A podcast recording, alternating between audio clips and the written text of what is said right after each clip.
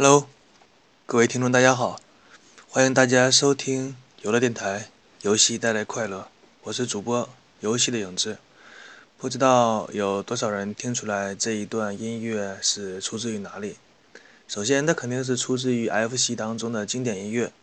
但是能够听出来这个音乐是哪部游戏当中的，估计会很少。这款音乐是出自于《魂斗罗》第二代的通关音乐。还记得当时上初中小学的样子吧？把这款游戏通关之后，听到这个音乐那种满足的感觉，已经好多年没有体会到了。好，那么在小小的怀旧之后，开始我们这一期的节目。在度过了两个黄金时代之后，《少年跳跃周刊》杂志几乎是在日本国内，但凡是喜欢漫画的读者们。都已经掏出了他们自己的钱包，接下来要如何发展呢？这个时候，《少年跳跃周刊》的主编拿出了一张世界地图，往桌子上一拍，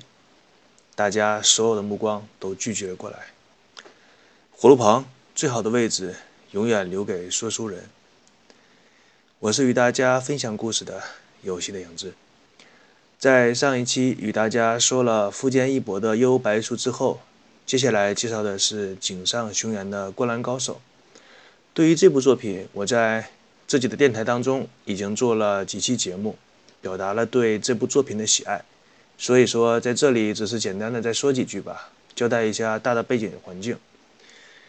因为这部作品开始在日本连载之前，日本人对 NBA 的了解几乎是零。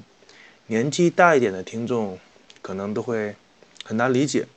就是在当时那个年代，如果有人在街头上打篮球，你如果不知道乔丹是谁的话，那么你一定会被人笑掉大牙。但是在当时的日本，真的是很少有人知道乔丹是谁。井上雄彦他的《灌篮高手》这部作品对于篮球、关于 NBA 的推广和宣传。起到了非常夸张的效果，像当初在《少年跳跃周刊》杂志连载的《足球小将》一样，这部作品也很快的引起了整个日本社会的效应。在日本学校当中，报名参加篮球队的人数比之前翻了两番。也正是这个作品火爆的开始，NBA 每年都在日本地区设置至少一场的表演赛，而且观众都会坐满所有的座位。这些。可以说或多或少都是受到了这部漫画的推广和宣传的影响。说到这里呢，我个人感觉 NBA 联盟也应该像当年的日本足球联盟一样，给井上雄彦发一个什么终身成就奖之类的东西，因为他对于 NBA 在日本或者说在亚洲的一些国家的推广真的起到了非常大的作用。但是不知道为什么 NBA 没有做这件事情，可能是。没有想到这一点吧，对此也只能表示一些遗憾。在经过了很多年的努力和发展之后，《少年跳跃周刊》可以说是由当初的一个小康之家发展成了山西煤老板那样的土豪。在有了钱之后，那么一定要更多的人知道自己的这本杂志。于是，《少年跳跃周刊》开始了自我宣传的道路。《少年跳跃周刊》继续自己商业版图的扩张。包括他会拿出自己的钱来赞助 F1 的本田车队，开设了自己的游戏广播电台，还进行了频繁的有奖问答，送一些限定版的手办小礼物，包括漫画作者的涂鸦、搞笑版本的手办版本和热血漫画相关的动漫限定版的纪念品，以及将出名漫画家他画的漫画改成小说。或者是把漫画改成游戏，然后就在游戏平台上进行发售。总而言之，一句话就是怎么赚钱，怎么能让更多的人知道自己这本杂志，就怎么做。而且他们会把赚到的钱拿出一部分，让更多的人来知道他们这本杂志，并且积极的参与到自己主办的活动当中，这样就形成了一个很好的良性的循环。有了钱之后。你会把这个钱拿出来搞活动，让更多的人知道这本杂志。他们知道了之后，就会更愿意掏出钱来买你的杂志，你就会变得更有钱。形成了一个这样的循环。这个时候呢，《少年跳跃周刊》杂志凭借着与勇者斗恶龙当初呢良好的合作关系，在自己的杂志上连载了一篇以勇者斗恶龙世界观为背景的一本漫画，叫做《伊达大冒险》，并且还借此机会搭上了任天堂 FC 的快车，在 FC 上发售了《少年跳跃周刊》杂志自己品牌的 RPG 游戏《英雄列传》的一代和二代。在这两款游戏作品当中，集合了《少年跳跃》周刊杂志很多有名的漫画，比如说《龙珠》，比如说《乔乔冒险》、《无赖布鲁斯》等等等等。由于这几款游戏是集合了《少年跳跃》周刊杂志里面连载的人物和用了《勇者斗恶龙》的里边的世界背景，再加上是 FC 最辉煌时代发售的游戏，所以这一个卡带非常有收藏的价值和纪念的意义。所以这几盘游戏卡带在日本的收藏家当中非常受欢迎，现在呢也已经被炒到了天价。而且更过分的是，你有钱都很难买得到。一个会做生意的商家呢，是要每过一段时间就让自己的消费者都来想到自己的存在。在时间到了1993年，那是一个夏天，创刊二十五周年的《少年跳跃周刊》杂志。在东京地区举办了一个周年纪念的展会，在这个展会期间，展出了很多人气作品的漫画的原画，以及相关的游戏和动漫游戏周边，并且在这个展会上限量发行了一些豪华版本的《少年跳跃周刊》杂志《大时代》这样的一本书，内容收录了从《少年跳跃周刊》杂志创刊期间。二十五年的杂志发展的进程和历史，那么毫无疑问，现在这本书也是被抬高了几十倍的价格，已经成为收藏家的宠儿了。那么在《少年跳跃周刊》杂志从刚刚创刊到现在为止，已经成为了日本动漫行业的一个标志性杂志。所以说，下一步《少年跳跃周刊》杂志又将自己的杂志向全世界推广，这其中包括了美国。中国、韩国、新加坡、马来西亚、德国等很多国家发行，并且做了一下当地语言的那种本土化，将《少年挑一》这款杂志真正的迈向了世界。有人曾经这样评论过《少年周刊》杂志，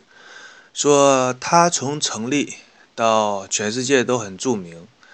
这样一个过程，就像是日本从第二次世界大战当中，从一片废土一点一点的将这个国家重新建立起来的一个过程，并且在世界上找到了自己的地位和角色来扮演。很多人感慨说什么日本人做事认真的精神，但是请你不要忘记，日本人在第二次世界大战当中到处的烧杀抢掠的时候，也同样是这样一个国家和民族。所以说，精神这个东西。就看你怎么去用吧。个人的看法是，你怎么去给他一个指导性的样本，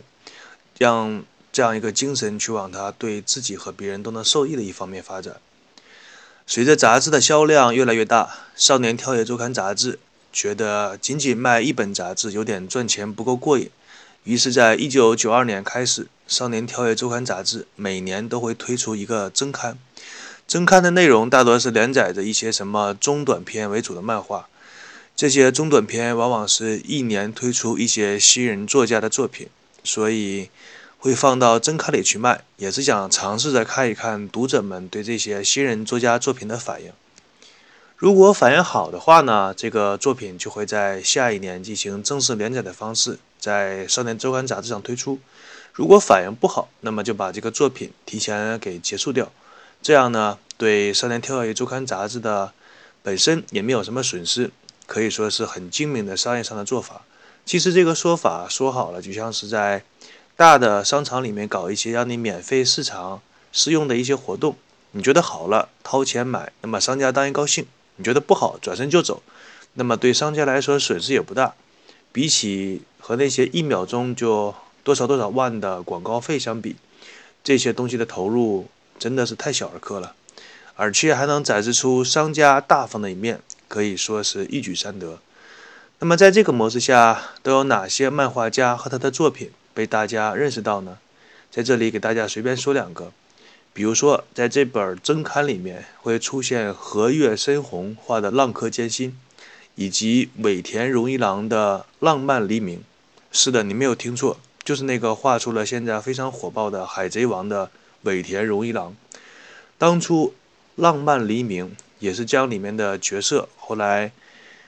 修了修、改了改，改成了海盗路飞的原型。获得了读者的好评，才开始了《海贼王》的长篇连载。仔细想一下，这也算是他大火特火前的一个热身作品。在经过了《幽白书》提高女性作者阅读数量之后，另一部作品就是《和月深红的浪客剑心》，也开始吸引女性读者掏出自己的钱包。这部动漫的成功之处是，不仅让日本的女性读者数量大大的增加，而且还让女欧洲的女性读者为之买账，他们对于《浪客剑心》里面的帅哥和中性人物喜欢到什么程度呢？就是除了掏钱买杂志，去买光所有印着《浪客剑心》这些角色的动漫周边，还是觉得不过瘾。那么，怎么才能够表达自己对这部作品的喜爱呢？于是，有一些心灵手巧的读者就帮将自己打扮成漫画书里面角色的主意。也就是这个时候，cosplay 开始展示出它的雏形。但是，人类大概就是这样的生物吧，对于任何新兴事物总是不加思索地进行批评。当年 cosplay 刚刚出现的时候，在任何一个国家，绝大多数的群体当中都是一个持批评的态度，并且表现出一副无法理解的样子。把所有这些 coser 当成是什么脑子进水，或者是被门夹了、被驴踢过。其实注意观察或者是善于思考的人，不难发现，老一代的人永远无法理解现在年轻人的想的想法，不明白他们在想什么、做什么，并且对他们的所做的事情总是不断的批评，或者是表现出无法理解的样子。其实这也是属于正常吧。如果年轻人做的什么事情，那些老人都能理解的话。这样，那些老人也就不会被这个时代所淘汰。也许一切就像是那句古老的谚语说的那样：“长江水，后浪推前浪，尘世间一辈新人换旧人。”以前在上大学的时候读过这样一段文字，在此和大家分享一下。这是一段关于如何判断自己是不是老了的一些标准。第一条，当你在吃东西的时候。你的注意力只集中在好吃的食物上，而不是那些年轻漂亮的服务员的身上。第二条，当你在医院病床睡着的时候，护士会误以为你已经死去。第三条，看不惯你身边年轻人的衣着和他们的做法。当有以上三条任何一条的时候，就需要反省一下自己是不是已经老了。很多时候，一个人要保持一颗年轻的心。是一件非常重要的事情。如果做不到的话，至少要保持着对这个世界的好奇感，否则的话，你的生活就会变得麻木。而一种麻木的生活会让你感觉到度日如年，过了一天就好像过了一年，过了一年，感觉这一年的三百六十五天没有任何区别。所以在这里，影子希望大家可以把生活的每一天尽可能过得有一些惊喜，或者丰富多彩的一些。那么今天的故事就与大家分享到这里，下一期打算和大家讲一下，当《少年跳跃周刊》杂志它发展到巅峰的时候，接下来也就是它下滑的时候，那么《少年跳跃周刊》杂志要如何应对它一天不如一天的日子呢？敬请大家期待一下下一期的内容。祝大家开心每一天，谢谢大家收听我的电台，大家拜拜。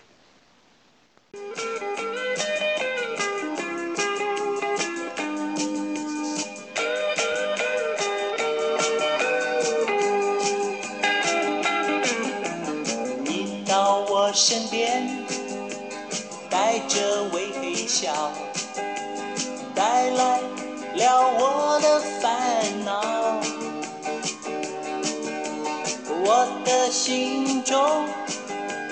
早已有个他，我他比你先到。你到我身边。带着微笑，带来了我的烦恼。